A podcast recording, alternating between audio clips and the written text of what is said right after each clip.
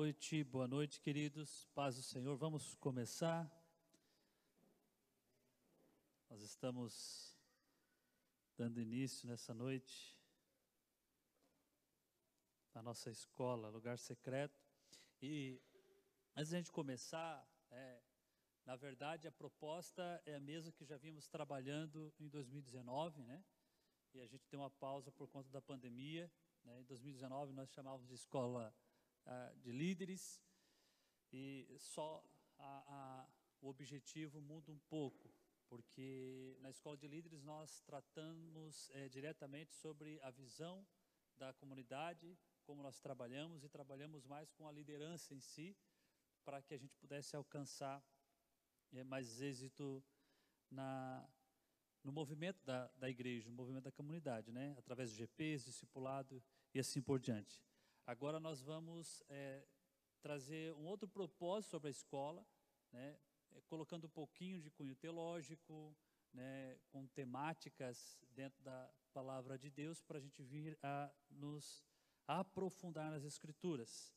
E como falamos domingo, nós vamos iniciar é, a partir de hoje é, o panorama bíblico do Novo Testamento. Hoje nós vamos dar uma introdução ao panorâmica bíblico do Novo Testamento e assim por diante. Na terça-feira que vem vamos dar início propriamente dito, fazendo o panorama geral.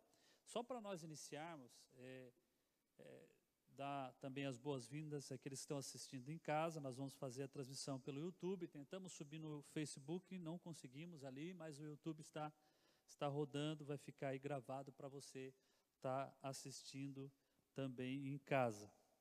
Vamos fazer uma oração, queridos? Vamos nos colocar diante do Senhor Pai. Nós estamos aqui essa noite te agradecemos pela oportunidade, oportunidade de estarmos reunidos em volta da tua palavra para crescermos, papai, nos aprofundarmos e, e ganharmos mais dessa realidade das Escrituras em nossas vidas.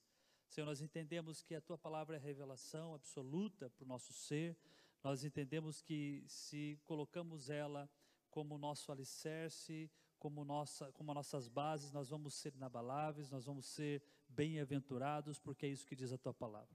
Que o Senhor venha acrescentar em nossos corações essa noite, em nome de Jesus Cristo, é, mais entendimento, mais revelação. E pedimos ao teu Espírito que venha trazer luz a tudo que vamos falar aqui. É, a, ao tratarmos da, da tua palavra, daquilo que é eterno, Senhor, nós sabemos que precisamos o toque doce do Espírito Santo para trazer revelação. Porque aos olhos carnais nós não temos um entendimento revelado das Escrituras, somente pelo teu Espírito.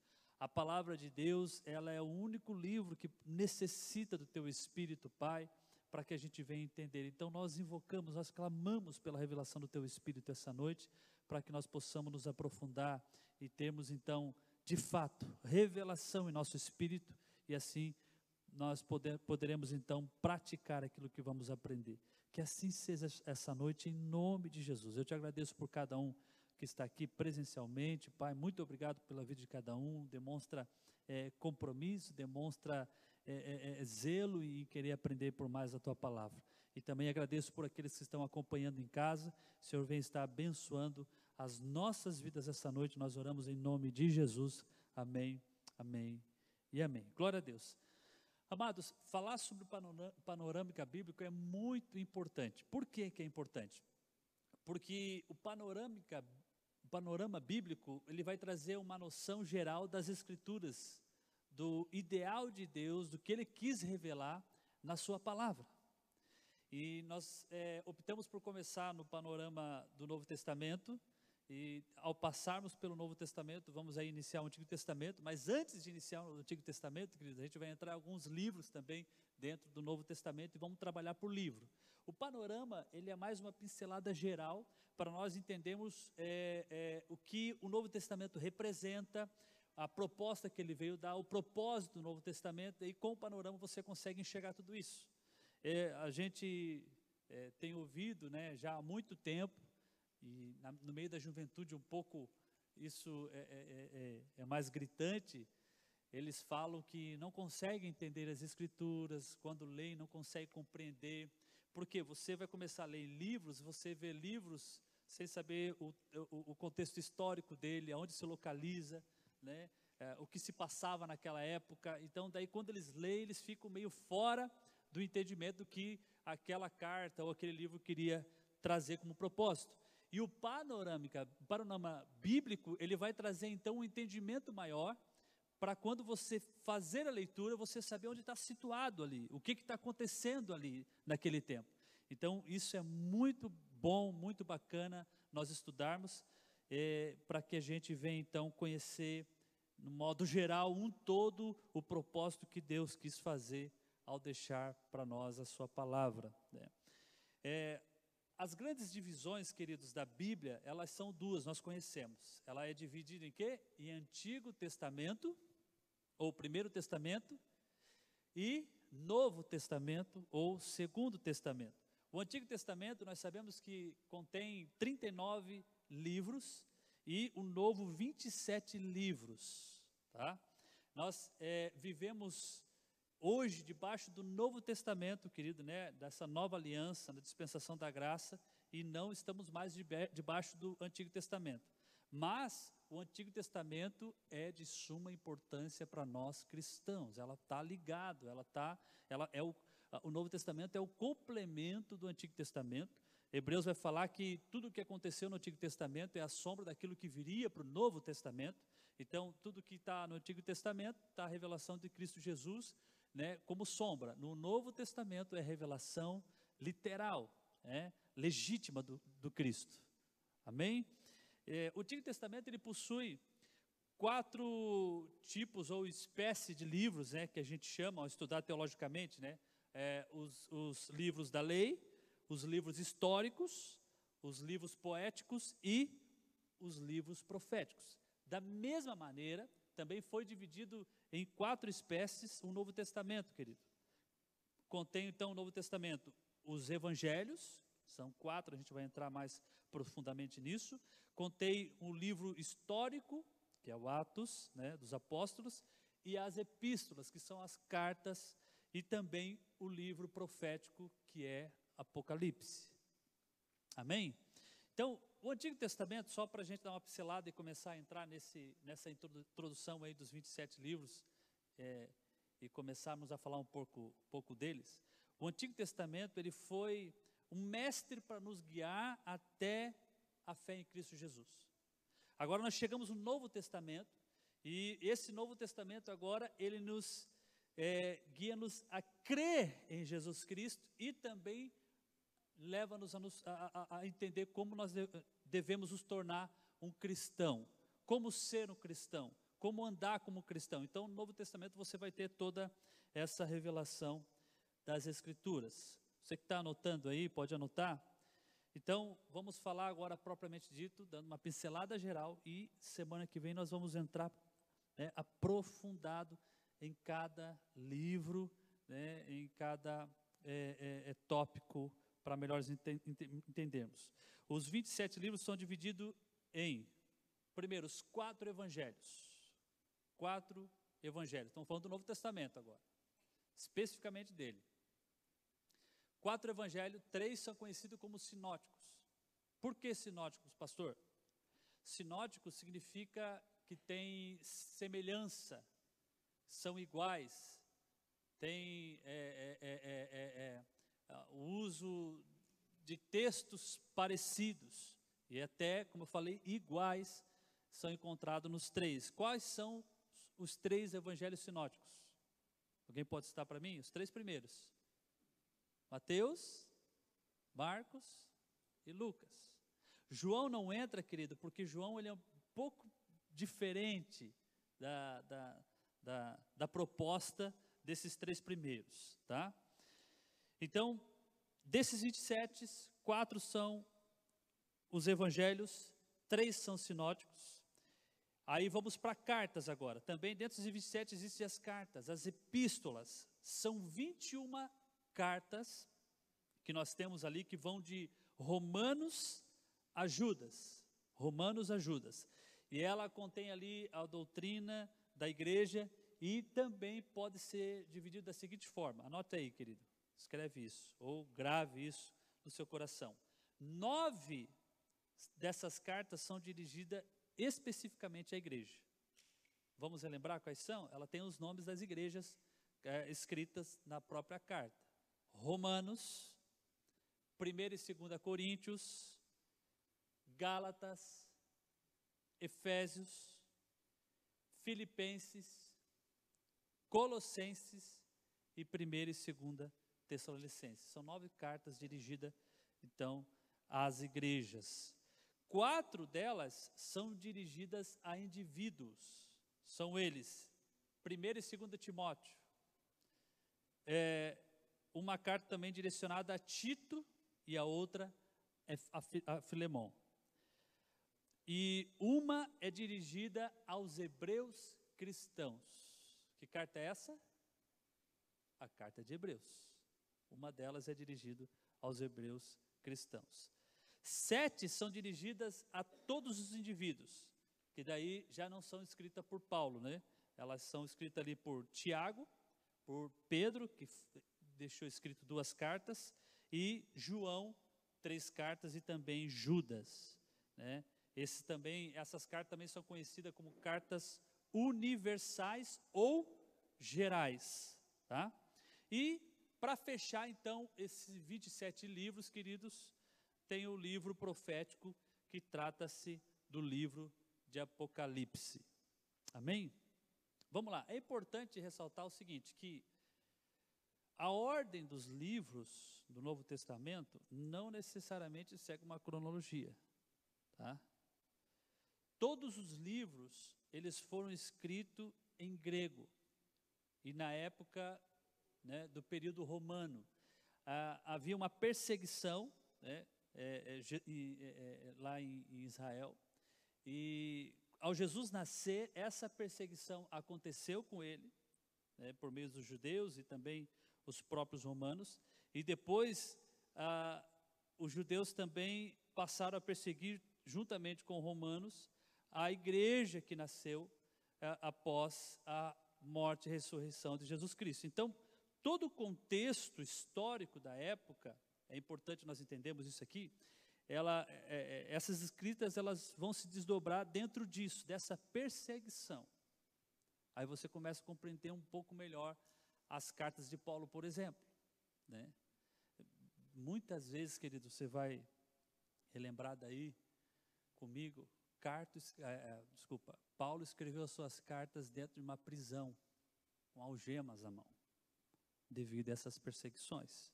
Então, isso tem que estar é, bem, bem é, é, é, vivo dentro de nós para nós entendermos o Novo Testamento como ele se desdobra. Interessante, uma tradição é, cristã daquela época surgiu, por causa da perseguição, eles viviam mais isolados e escondidos, né, e ainda se multiplicavam. Deus, pela sua infinita graça, né, concedia que a igreja crescia. E quanto mais perseguida era, quanto mais crentes morriam, mais a igreja crescia, mais se multiplicava. Mas eles, eles andavam escondidos. E para se identificarem, eles, se identificarem, eles usavam um, um, um, símbolo que era o peixe. Não sei se vocês já ouviram falar disso.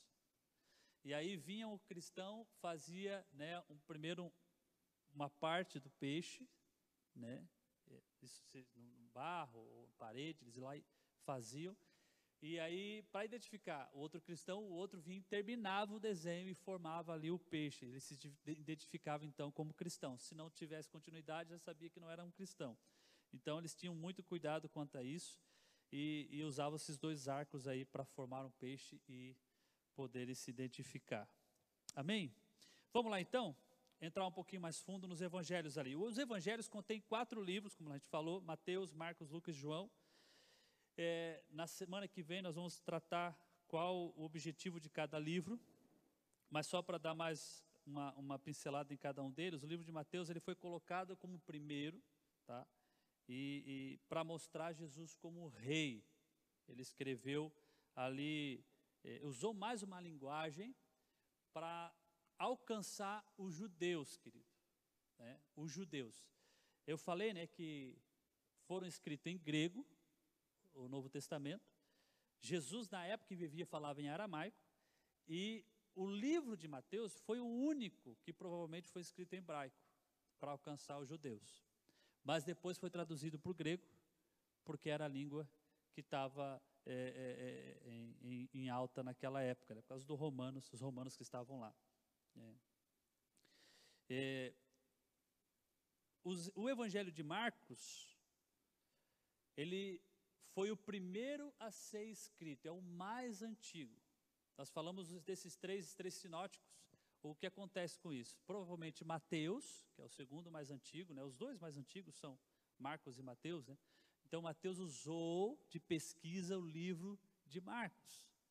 E Lucas usou de base de pesquisa, então, o livro de Mateus e Marcos para compilar o seu evangelho. O livro de Marcos não foi escrito por um apóstolo, querido. Olha que interessante. O livro de Marcos foi escrito pelo sobrinho de Barnabé, que chegou a fazer uma viagem com eles. Não sei se vocês vão saber quem é. Uma viagem com eles. E dessa primeira viagem ele acabou desistindo, aonde deu um desentendimento lá entre Barnabé e Paulo, por causa do sobrinho de Barnabé. E aí Barnabé foi para o lado com o sobrinho e Paulo foi para outro depois com uh, é, Timóteo. Tá lá em, vamos abrir lá? Está lá em Atos capítulo 13, versículo 13. A gente vai aprender então um pouco mais a fundo quem escreveu o livro de Marcos. Mateus, vocês sabem, ele era um evangelista, era um apóstolo, né, foi chamado pelo Senhor. Então, o evangelho de Mateus foi escrito pelo próprio apóstolo Mateus. Mas o livro de Marcos, está ali em Atos 13, 13. Alguém pode ler para mim, por favor? Isso. Atos 13, 13. Os irmãos de casa, se tiverem alguma dúvida, quiserem perguntar no chat, o Tiago está ali respondendo, ali está ali. Pode também perguntar ou acrescentar alguma coisa, depois o Tiago vai estar tá ajudando ali a gente. Os irmãos acharam? Quem pode ler? 13 13.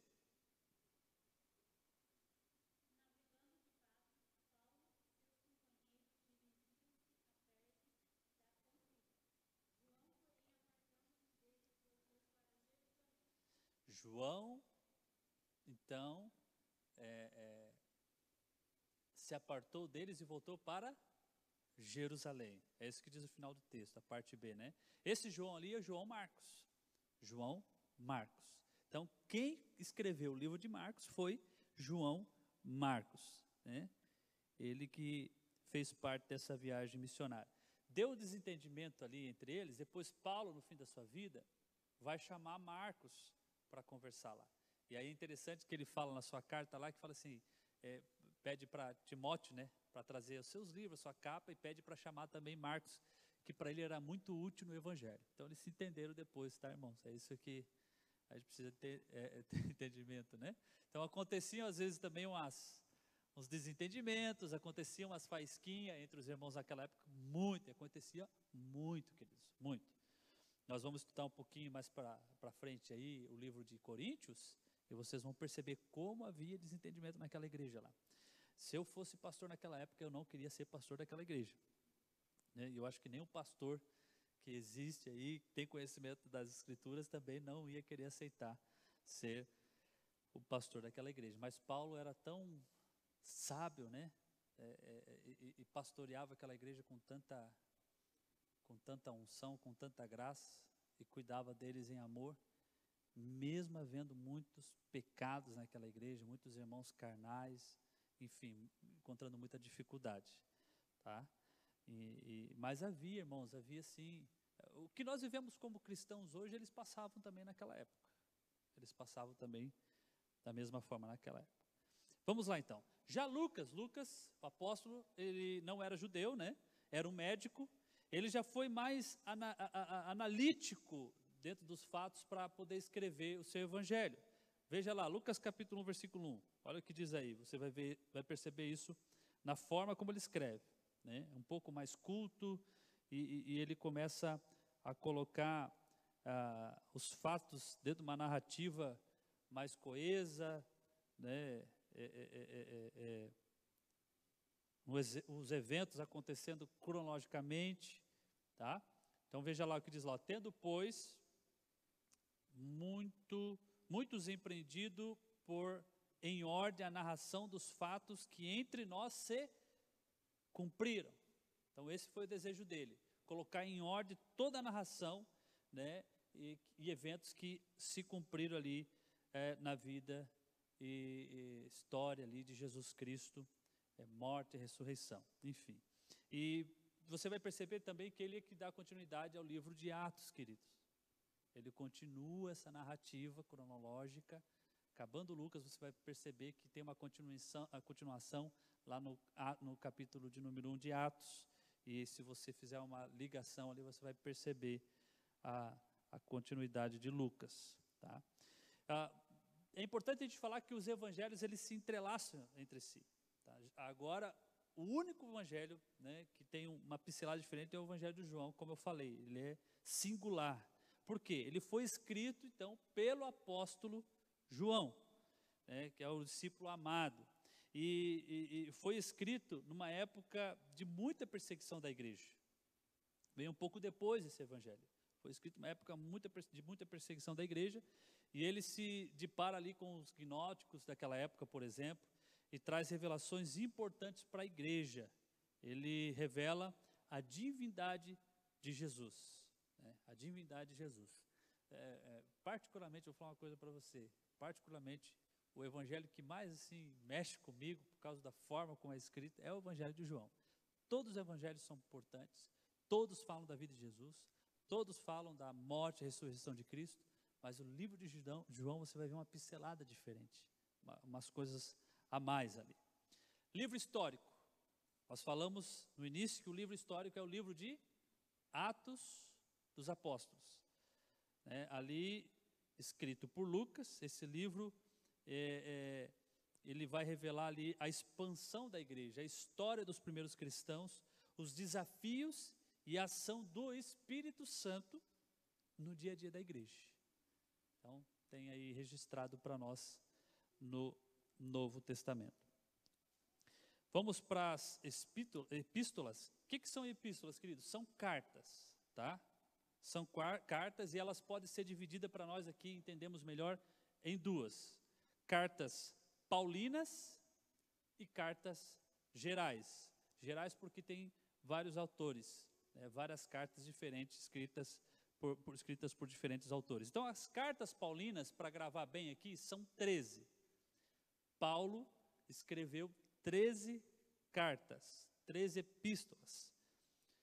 É, as cartas escritas, essas cartas escritas eram tanto para a igreja, como nós falamos lá, e também para alguns líderes, pessoas, é, é, é, e aí conhecido também como uma carta pastoral, querido, tá?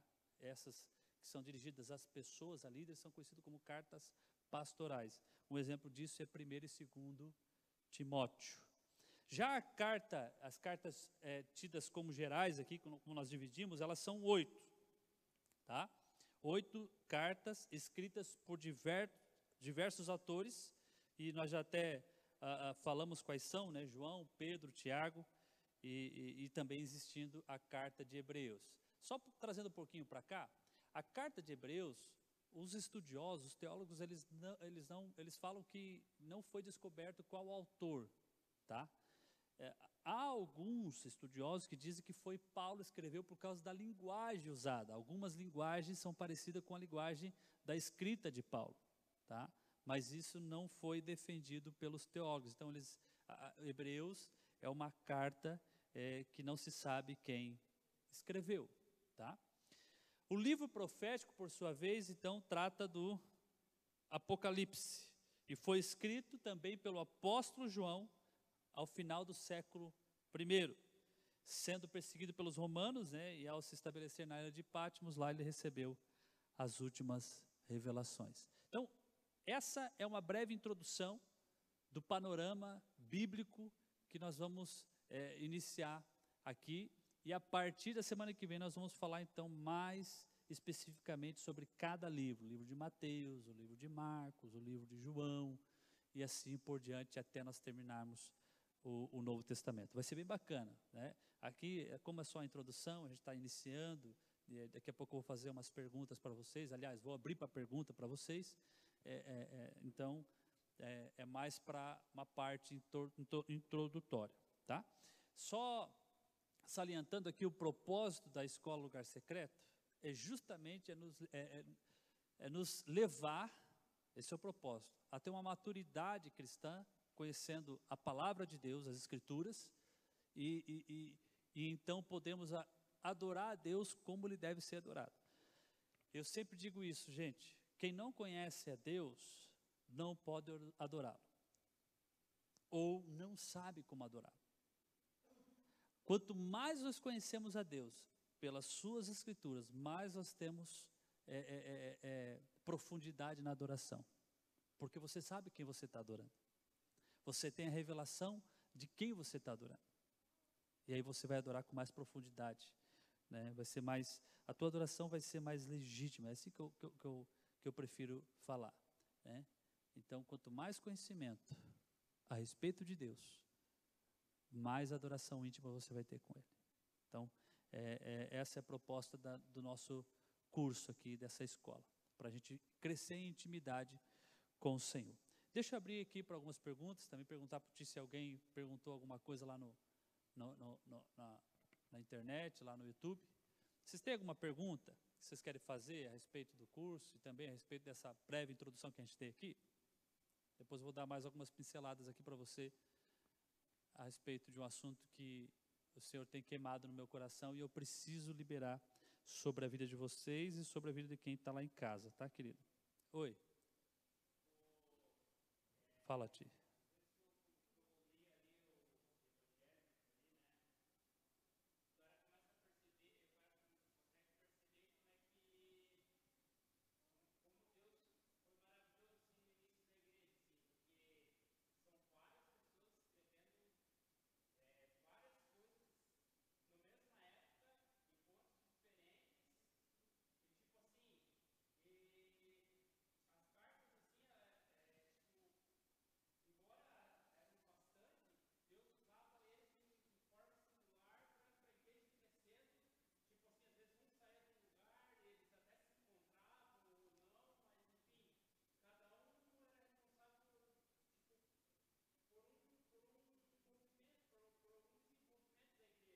Fala, Ti.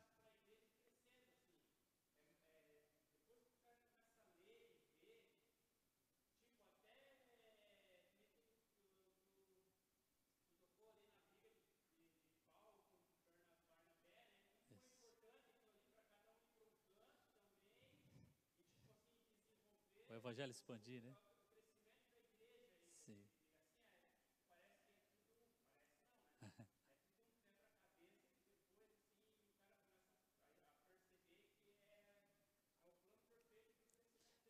Jesus cidência, né, tia, vocês não viram de casa, talvez, eu até preciso providenciar o microfone, mas o Tiago falou ah, que é interessante como se encaixa né, as peças do Novo Testamento, cada livro, e o desenvolvimento de cada igreja, né, e a importância de cada um dentro desse desenvolvimento da igreja. Ele mencionou ali, por exemplo, esse desentendimento de Paulo e Barnabé, que fez com que ainda o evangelho fosse expandido ainda mais, né? Ainda mais. Interessante, Ti, interessante. Eu vou, eu vou dar o microfone, eu esqueci de pegar o microfone, para aqueles que estão em casa poder ouvir. Lu, você entrega lá? Você não...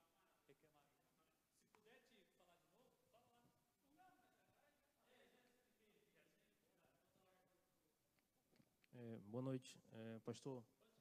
Pode. É, eu acho que tu vai pontuar mais mais para frente, mas a pergunta é em relação à dispensação da graça.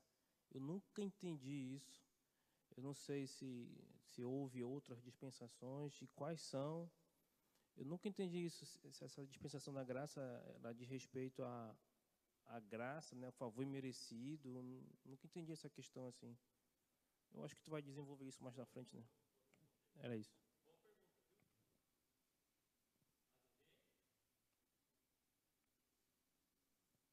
De cada vez, queridos. Eu vou, eu vou desenvolver a respeito dessa pergunta do, do, do Diego, queridos. E uma pergunta muito interessante. Hoje nós estamos debaixo da dispensação da graça, tá? É, E essa dispensação vai, vai ter fim, queridos. Ela vai ter fim. Ela tem fim, essa dispensação. Alguém sabe me responder qual é o fim da dispensação da graça? Hã? Polo, o arrebatamento da igreja. Quando Jesus voltar, não vai, vai acabar o tempo da dispensação da graça. Né? Por isso a gente fala, né? Nós estamos num tempo que é, é, é, é maravilhoso, querido. Onde as misericórdias é, é, do Senhor, elas se renovam a cada, a cada manhã. Deixa eu colocar aqui para. A gente tem alguma coisa aqui já para pincelar aqui, querido. Ah. Mas, só para entender brevemente, eu vou entrar mais profundo aqui nesse, nesse assunto, na próxima aula, eu já começo falando, tá, Diego? Havia a dispensação da lei. Aí a dispensação da lei é a dispensação do Antigo Testamento, onde é o tempo que se dá do, do, do Gênesis até o livro de Malaquias ali. Depois houve uma pausa, um silêncio de Deus, e aí, com a chegada de Jesus Cristo, que vem a inaugurar o reino de Deus, inaugurar é, é, é, é essa, esse novo tempo, inicia-se então a dispensação da graça, tá? E ela vai, ela tem um período também, ela vai também a segunda volta de Cristo, aonde aí entra numa outra dispensação que, se eu não me engano, eu não posso afirmar aqui, ela tem um termo, né? é a dispensação da eternidade, porque dali os eventos que se acontecem vai ser para sempre. Né? Aí vem o julgamento da igreja, o julgamento do capítulo 20, que é o julgamento da, de, dos, de todo o mundo que vai estar diante daquele que se assenta no, no, no trono branco, e aí ele depois vai ser jogado o diabo, seus anjos no, lago de, e aqueles que não foram encontrados no livro da vida no lago de fogo e enxofre, e aí um novo céu, uma nova terra. Capítulo 21 de Apocalipse é, é, é revelado, novo céu, nova terra. O tabernáculo de Deus desce entre os homens e começa então a eternidade ali. Então, a dispensação seria isso, tá? Da graça. É o tempo que nós vivemos hoje, a oportunidade que nós temos em Cristo Jesus, das misericórdias, o perdão do pecado, tá? Agora, é, vale enfatizar, né? O, o, o, o seguinte, e não é para colocar medo em ninguém, sabe? Não é esse o objetivo. É para os irmãos entenderem que o, o Evangelho é uma boa notícia, porque de fato ele transforma o ser humano. Acontece uma obra divina dentro de nós, uma experiência que só eu e você sabemos, só eu e você que está em casa podemos é, responder a alguém. Né? é, eu, eu, eu, até falo, né, Paulo mesmo ensina isso, não adianta ficar batendo boca, né, com, de, de, de, de conhecimento teológico com fulano, com ciclano, não precisa disso. O filho, ele, ele sabe que é filho pelo Espírito, Paulo fala isso. O apóstolo Paulo fala isso lá em Romanos, capítulo 8, né, que é, é, aqueles que são filhos de Deus é, têm o Espírito de Deus. Então, esse é o entendimento. Há, há uma experiência dentro de nós e nós temos o entendimento que nós somos filhos. Há, um mover de Deus dentro de nós. É, é, eu chamo isso a experiência do Novo Testamento, né? o nascimento da água e do Espírito. Né? Por que, que eu estou enfatizando isso aqui? Só para os irmãos entenderem. Porque é muito sério isso. Ah, é, é a, as boas novas que é, é, está nessa dispensação da graça, onde, por meio de Cristo Jesus e da sua revelação, através da prédica, da pregação, a gente vai alcançando as pessoas e elas vão sendo transformadas pelo Espírito. É uma obra divina. Agora olha aqui para mim, presta atenção. Mas nós não podemos brincar com isso. Um evento do Novo Testamento, para você ver como é muito sério, é o evento de Atos, que fala lá da história de Ananias e Safiras. Eles estavam na dispensação da graça, mas eles mentiram para o Espírito Santo. Eles não foram verdadeiros ao Espírito Santo. E o que aconteceu? Na dispensação da graça, na dispensação da misericórdia, eles foram mortos. É, Pedro falou isso, né? Pedro, olha, vocês colocaram uma coisa no coração, tentaram, mas mentiram ao Espírito Santo, e por conta disso, vocês vão morrer.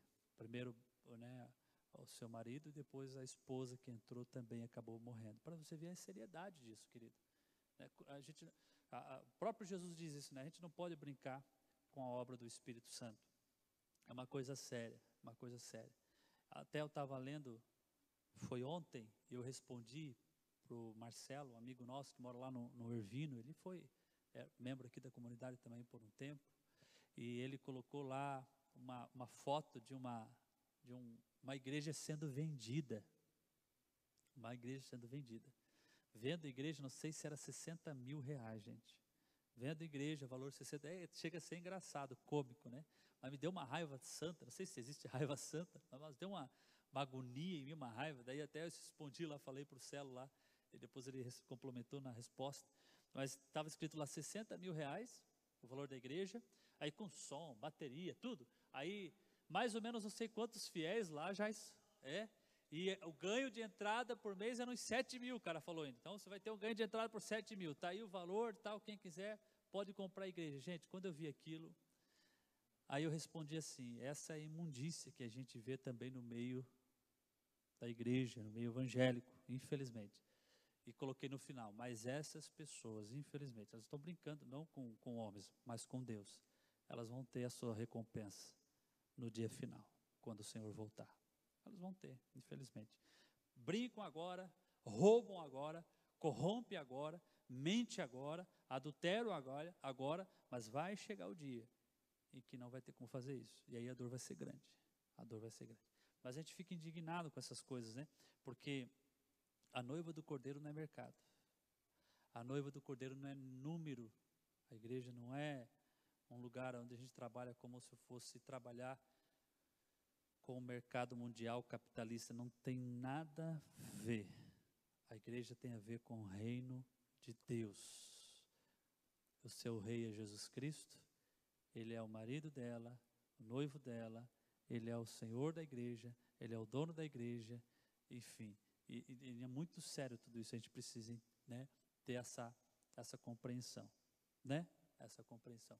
Mas eu fiquei indignado, gente. Fiquei indignado quando eu vi essa postagem lá. Amém, queridos? É, Para encerrar, antes de encerrar, então, a gente fez esse, esse, esse, essa introdução breve aqui do panorama do Novo Testamento, mas eu até tinha falado na madrugada, a gente estava orando, eu falei, eu comentei isso com o Diego, se eu não me engano, que Deus estava queimando uma palavra no meu coração, e eu não sei se é para trazer revelação à igreja, é, mais, como um todo, é, talvez eu faça isso no domingo.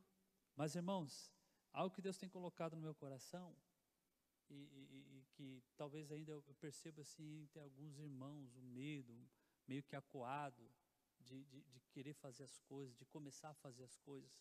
Mas a palavra que o Senhor colocou no meu coração é: você foi chamado por Deus.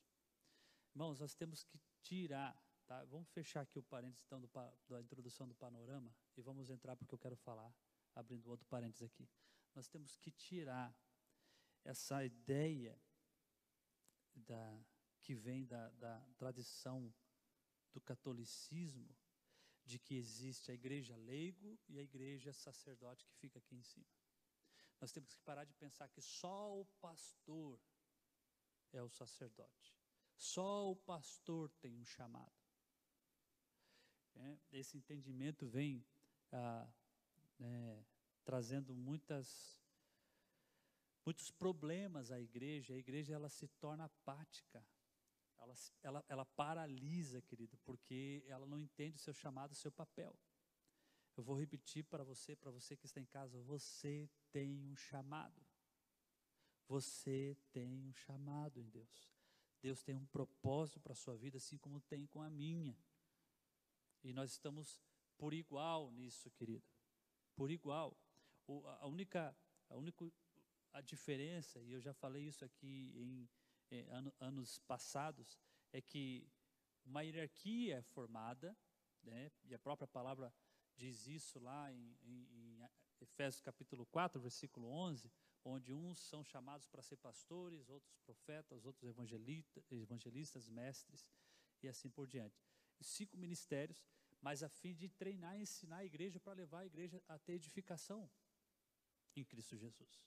Para que a igreja seja edificada, o corpo seja edificado. Então, o papel do pastor não, é, não significa que ele é o mais sacerdote que quem está lá sentado. O papel do pastor, ele é um sacerdote como aquele que está sentado, mas como ele tem um chamado pastoral, ele tem a incumbência de treinar, de ensinar, de aconselhar, de guardar, de tirar o carrapicho, de, de limpar a ferida, de tratar, de servir. Da mesma forma, o evangelista, ele tem um chamado para ensinar, treinar aquelas pessoas a serem ganhadoras de almas para Jesus, para levar pessoas a Jesus. E assim por diante, o ofício profético, né, o ofício de mestre da mesma maneira. Mas não tem nada a ver que eu sou mais sacerdote do que vocês. Os irmãos estão entendendo? Todos nós temos que ter essa revelação. Nós temos um chamado. E dentro desse chamado sacerdotal, vocês têm um ministério específico que está dentro desses quatro ministérios de Efésios capítulo 4, versículo 11, querido. Pode falar, Rodrigo. Deixa eu passar aqui o microfone para ele, para os irmãos de casa ouvirem. Pastor, assim, a minha pergunta está muito dentro disso e que era uma dificuldade que eu, como eu acho que a maioria dos irmãos tem, é, de dentro dessa proposta que a gente está tendo hoje, se vai haver um aprofundamento dessa questão dos ministérios porque muitas vezes a gente tem uma vontade imensa de estar participando de uma forma mais efetiva, mas muitas vezes pela falta do conhecimento de uma maneira mais aprofundada, a gente acaba não identificando qual é o nosso verdadeiro chamado. E aí a gente tem essa dificuldade que acaba esbarrando nesses ministérios, que a gente sabe que existem cinco aí.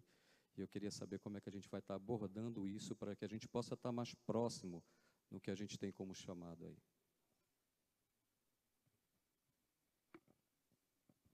Ótima pergunta, Digão. Dentro desse, panorama, nós vamos entrar no livro específico e alguns livros nós vamos trabalhar de capítulo a capítulo. Então vamos trazer essa temática à tona, né? E é importante nós termos esse entendimento, porque muitos da igreja, eles estão até de certa forma paralisados porque não entendem o seu propósito ou o seu chamado. Ficam, né, como o próprio Rodrigo falou ali, é, ficam aquém, ficam paralisados. Mas você precisa entender e já começar a cavocar. Você tem um chamado. Comece a orar, buscar em Deus para você aprender e entender o seu chamado. Tá? Ah, interessante que vai começar um pouco. Você tem uma personalidade, você tem algo que você gosta de fazer e Deus vai, vai, vai trabalhar com você é, o que está no teu coração já. O seu chamado vai ser levado para essa área, naquilo que você gosta de fazer, naquilo que, que, que, que você gosta de, de, de, vamos dizer assim, de desempenhar dentro da igreja. Então, naturalmente, o seu chamado vai sendo descoberto dessa maneira. Tá? Por exemplo, tem alguns que gostam de servir. Então, serviço a gente pode colocar aí, né, ministério pastoral, ou também, é, mestre é mais palavra, né? Mas aí tem, tem gente que gosta de orar. É, todos devem orar, é claro, né? Todos, a Bíblia chama, fala para todos. Né? Por exemplo, Paulo fala lá em Tessalonicenses, 1 Tessalonicenses 5, é, orar sem cessar. Então é o dever de todos. Mas tem gente que gosta mais de entrar. Tem o ofício profético.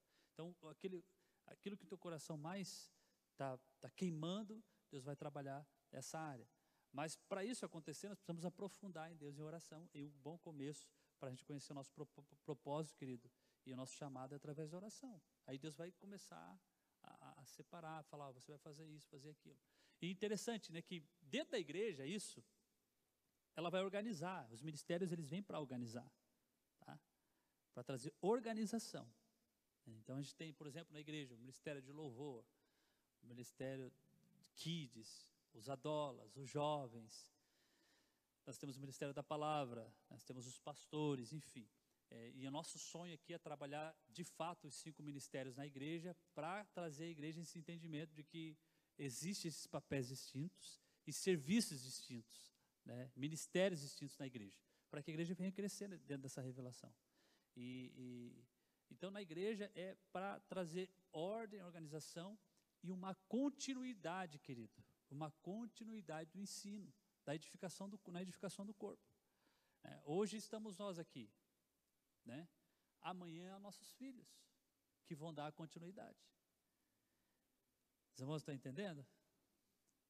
E aí os cinco ministérios estão aí para isso, para que venham treinar eles, venham, venham ensiná-los e assim por diante eles possam fazer até que nosso Senhor volte. Até que o Senhor, Jesus venha, venha buscar sua noiva, querido. Amém? E, e, e, então, querido, você tem que entender o seguinte: você tem um chamado. Não fuja dele, não tenha medo dele, deixa o Espírito Santo te usar quando precisar, tá? Tem gente que pensa assim: ah, aconteceu alguma coisa em casa, com um vizinho, um parente, eu vou chamar o pastor para fazer oração. Não, não, querido. Você é um cristão, você tem um chamado, você é a luz ali. É você que tem que orar. É você que tem que fazer oração. Não é o pastor vir, o pastor nem está sabendo o que está se passando lá. Mas você que é um filho de Deus, está ali e você tem autoridade, tem unção, tem um chamado em Deus para você orar. É, é, isso que nós precisamos entender e destravar isso na nossa mente, que por anos e anos vem por causa do ensino errado da igreja. Vem por causa do modo errôneo que a igreja vem trabalhando, né? É, e a gente conhece isso como clericalismo, né? que foi entrando na igreja, onde só alguns são sacerdotes e o resto é tudo leigo. E isso não é verdade. Isso deixa a igreja, a apática, paralisa a igreja. Agora, uma igreja que conhece o seu chamado, que conhece o seu lugar, o seu papel no corpo de Cristo, o que, que ela vai ser? Ativa. Se cada um souber o que foi chamado para fazer, como o, o, a importância ali da, da, da, pergunta do Rodrigo, se cada um, imagina só, souber o que foi chamado para fazer, como não seria a igreja? Está entendendo? Não dependeria só do pastor. É, e a gente tem procurado ensinar a respeito disso dentro do reino, querido. Tem muitos, talvez, que tenham até medo de ensinar isso, porque foge um pouco do controle, sabia? E tem gente que prefere manipular. Então, eu sou o pastor. Eu tenho a revelação reveladas, das revelitudes profundas. Fora de mim não há revelação. E se você não cumprir com o que eu falo, você está amaldiçoado, ou você não toca, ou você está no banco, porque você não está de acordo com o que eu estou falando. Se você quiser ir para a igreja, para outra igreja, ainda digo mais, amaldiçoo você. Mas tem gente que faz isso, para tentar meio que segurar algo, mas aí sai fora da revelação das Escrituras. Sai fora, fora do entendimento bíblico, porque o cabeça e o dono da igreja é Jesus Cristo. Né? Eu, eu aqui, né, eu tenho entendimento também, né? Eu aqui, esse entendimento precisa ter no chamado. Eu sou aqui um amigo do noivo. E o amigo do noivo apenas cuida da noiva até que o, ele venha. Né? Não é para me despojar, desposar da noiva. É para me abusar da noiva, me aproveitar da noiva. Esse Tiago. Olha, Tiago. Então, Vem cá, pega aqui, pega aqui. Ah.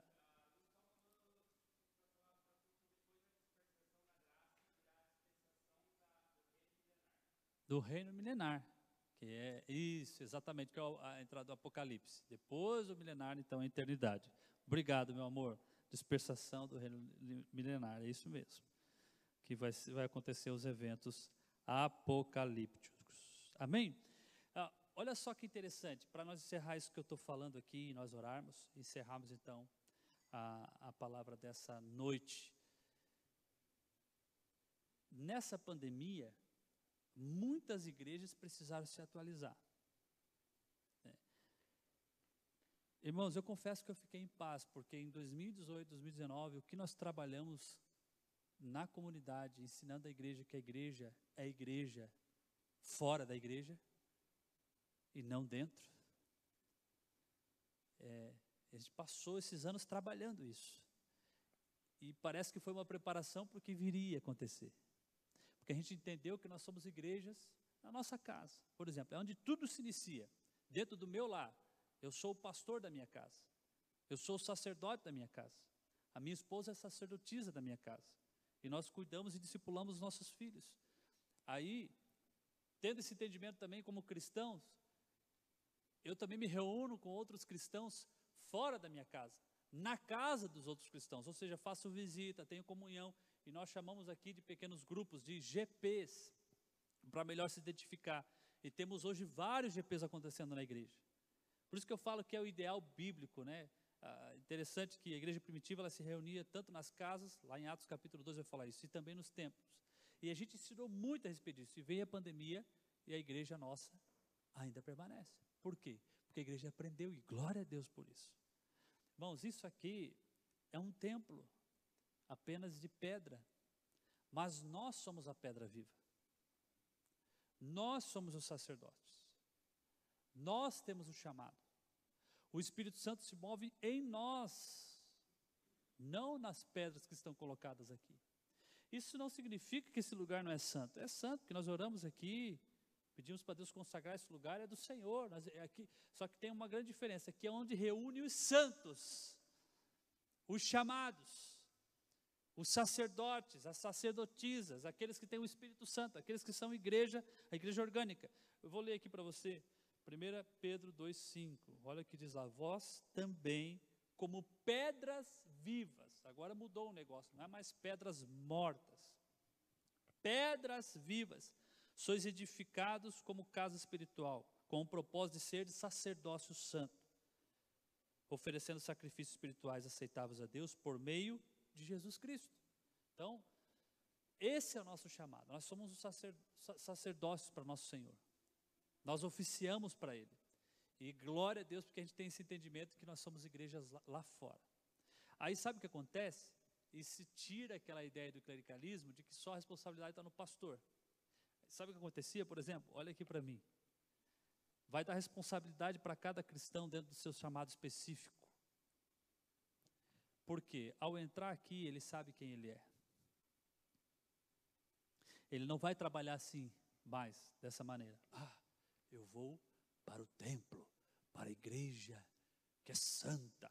Então é o seguinte: eu vou ser um, um traste aqui fora, mas quando eu colocar o pé para dentro da igreja, Shalamanaias, oh glória a Deus, agora eu sou o maior religioso da história, eu sou santificado, o Espírito Santo habita em mim, e glória. Irmãos, isso é um, é um pensamento religioso e clerical.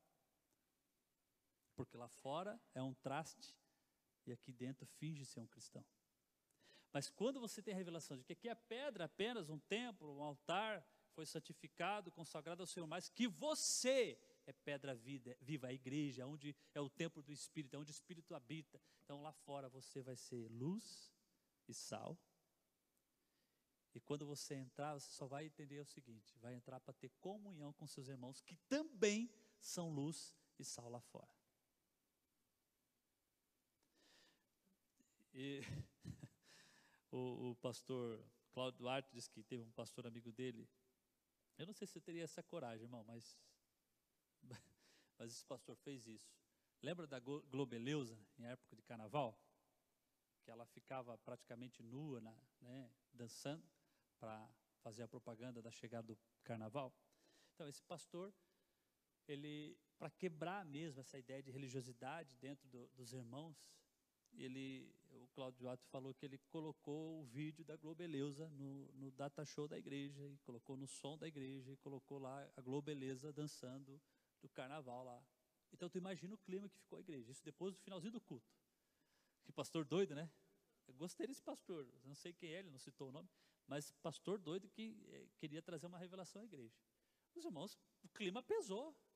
Alguns já começaram, o que o pastor está pensando? Como é que pode uma coisa dessa? colocar uma coisa dentro da igreja, lugar santo, um lugar onde Deus habita. O pastor está em pecado, gente, vamos, vamos orar por ele. Daí ele pega o microfone e fala, vocês ficaram escandalizados, né?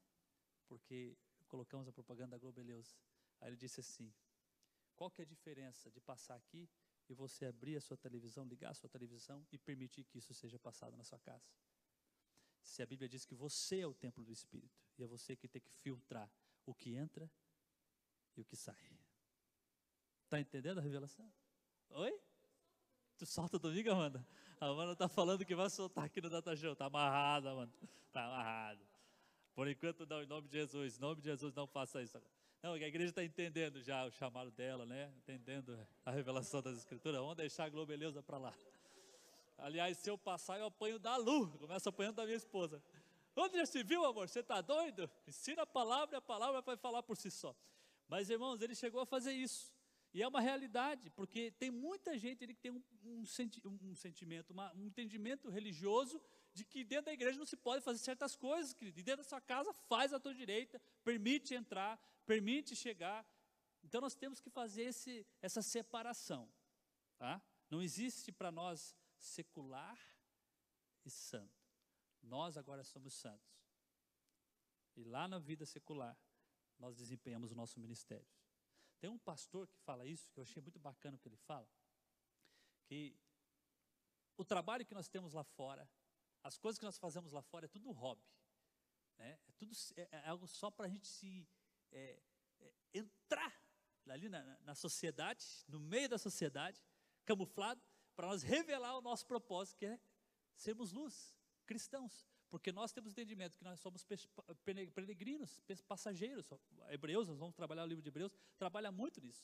Nós estamos de passagem aqui. Então nós somos, não somos mais agentes secretos. Nós somos é, o, o Tiago lá, né, que trabalha, como é que é, de usinagem, né? Qual que é a tua profissão mesmo, Ti? Ele é, está secretamente, o agente secreto de programador de, de, de quê? CNC. Mas na verdade o chamado dele, a profissão dele é filho e ele vai revelar a luz do Evangelho para quem está lá. Vocês estão entendendo, querido? Ali está um cara que. Como é que é? Um corretor, né?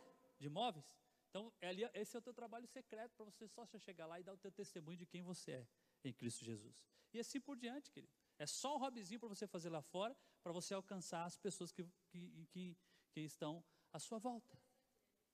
É difícil. É difícil. É um trabalho estressante, difícil secretária lá da, da, da, né, da só um meio para pescar. Verdade, Jacques. Só um meio para pescar. Então, esse é entendimento que a igreja tem que ter. Você tem um chamado, querido. Saia dessa ideia de que você não pode, você não tem, você é pecador e tal. Para, de fato, nós irmos para o final da, da, dessa aula. Pecador. Quem que não é pecador aqui? O que, que me faz ser diferente de você que estou aqui à frente? Vocês acham que eu não peco? Paulo falava que ele era um dos piores pecadores. Aí eu olho para Paulo e fico de cara. Bom, se ele fala que era um dos piores, eu que peco, tem alguma coisa errada, Jesus. Mas Paulo queria te ensinar a igreja que quando nós estivermos esse tabernáculo aqui, a gente vai pecar. João fala isso, que quem diz que não peca é mentiroso. Nós somos pecadores e vamos ser até esse tabernáculo aqui morrer. Embora há o trabalhar do Espírito em nós, que nos santifica. E quando a gente acaba pecando, e aí é um acidente, a gente conhece isso já, né, já aprendemos isso nas Escrituras, o cristão acidentalmente errou, pecou, o Espírito Santo vem e trabalha, nos levanta de novo, nos santifica naquela área, e a gente tem vitória naquilo, naquilo ali. Então, esse é o entendimento que nós temos que ter. Mas pare de pensar assim, ah, pastor, eu sou pecador, eu sou mais pecador que você. Então eu não posso pregar, eu não posso falar de Jesus, eu não posso desempenhar o meu, meu chamado. Gente, isso já tem que estar bem resolvido. Isso é, o, é uma matéria do beabá do Evangelho. O pecado já foi vencido na cruz. O poder do pecado já não tem, já, já não há poder do pecado sobre nossas vidas. Jesus venceu isso na cruz do Calvário. E se nós estamos em Cristo Jesus, nós temos a vida do Espírito agora. Os irmãos estão entendendo? Ele, ele é a solução do pecado. Não vou falar nem remédio, porque Jesus não é o remédio. O remédio você tira a dor né, e pode voltar. Jesus é a cura do pecado. Então nós temos que ter esse entendimento. E se nós recebemos essa revelação, nós vamos andar na pessoa de Cristo, na justiça de Cristo, vamos ser santificados pelo seu Espírito e vamos crescer como cristãos. Por isso, querido, pare, tira da sua cabeça que você não pode, que você não é, que você não tem um chamado, que você é pecador, que você é isso, que você é aquilo. Não. Seja ousado, permita Deus te usar em nome de Jesus. Seja ativado na, na, na, no seu chamado específico, na área onde você tem um, um, um coração pendido para desempenhar na igreja. Seja ativado em nome de Jesus. Não permite que Satanás coloque isso no teu ouvido, senão você vai ser um crente vai estar paralisado no banco. Não permita. Deixa Deus te usar. Seja usado. Ore. Declare em nome de Jesus. Leia a palavra. Medita. Ore. Peça a revelação do propósito do seu chamado. Amém? Glória a Deus. Colocar em pé. Ti, tem mais alguém que encerrou ali? Então, os irmãos de casa, obrigado também por participarem. Vai ficar gravado. Aqueles que não assistiram aí essa parte introdutória da, do Paronama Bíblico vão poder estar então assistindo mais tarde. Então semana que vem nós entramos então propriamente dito é, na, no estudo de cada livro mais específico. Amém? Vamos orar? Senhor, nós queremos te agradecer pela tua palavra, por tudo que aprendemos aqui essa noite. Muito obrigado, Senhor. Eu sei que é só o começo, é só o início, ainda há muito aqui nos aprofundar. E, e eu sei, Senhor, que nós vamos ser levados a um novo nível de, de conhecimento, de entendimento das Escrituras, onde vamos poder então é, ensinar a outros, Pai. Abençoa essa, esses irmãos e irmãs que estiveram aqui essa noite. Agradeço pela vida de cada um deles. Aqueles que assistiram de casa também abençoa, Papai, em nome de Jesus Cristo. Pedimos o teu, o teu amor ah, sobre nossas vidas, a tua proteção, Senhor nos guardando de todo mal nessa pandemia que estamos atravessando. Pai, também levantamos um clamor e oramos, Pai, pela Bel. É, te agradecemos porque ela já saiu da cirurgia, fez uma cirurgia rápida hoje no período da tarde. O Senhor já, já fez com que fosse um sucesso a cirurgia. Agora, clamamos como igreja aqui para que a recuperação dela venha a ser a 100 por um, venha a ser apressado, em nome de Jesus Cristo. Deus, eu sei que os médicos, os enfermeiros estão lá, é, cuidando é, na UTI 24 horas ali, de olho, mas, Senhor, nós pedimos, Senhor, uma legião de anjos agora, em nome de Jesus, ao redor da Bel, lá guardando em nome de Jesus, restaurando é, toda a pele, corpo, é, fazendo toda a ligação que for preciso ali para restauração é, e recuperação rápida dessa cirurgia. Em nome de Jesus, oramos pelo pastor Jonathan, pela Sol, as crianças, fortaleça eles nessa área. É, nós estamos com eles, Senhor, em intercessão, é, em oração, e que o Senhor venha nos abençoar e venhamos a ter vitória sobre tudo isso. Oramos também pelos os demais enfermos da comunidade, pedimos também o teu milagre sobre a vida de cada um deles, aqueles que estão gripados, Senhor, nós temos orado por essas pessoas, Senhor, vem estar curando em nome de Jesus Cristo. O Tiago ali, a família do Tiago, Senhor, vem trazer a recuperação completa para a honra e glória do teu santo nome. Nós pedimos em nome de Jesus a saúde, profetizamos a saúde de Cristo sobre a vida dos nossos irmãos, em nome de Jesus. Pai, despeça-nos debaixo da tua graça, é o que te pedimos, em nome de Jesus, agradecidos por tudo o Senhor tem feito e ainda vai fazer, porque a gente sabe pela fé que o melhor de Deus ainda está por vir sobre as nossas vidas. Obrigado, Jesus. Amém, amém e amém. Deus abençoe, queridos, em nome de Jesus. Vão em paz. Deus abençoe, irmãos, até terça-feira que vem. Não esqueçam, essa semana GPs então, né, estão acontecendo de quarta a sexta-feira. Também temos GPs na segunda. Sábado, Rede Jovem, Adolas e o culto da celebração no domingo à noite, às 18 horas e também agora às 10 horas da manhã. Deus abençoe, queridos, em nome de Jesus.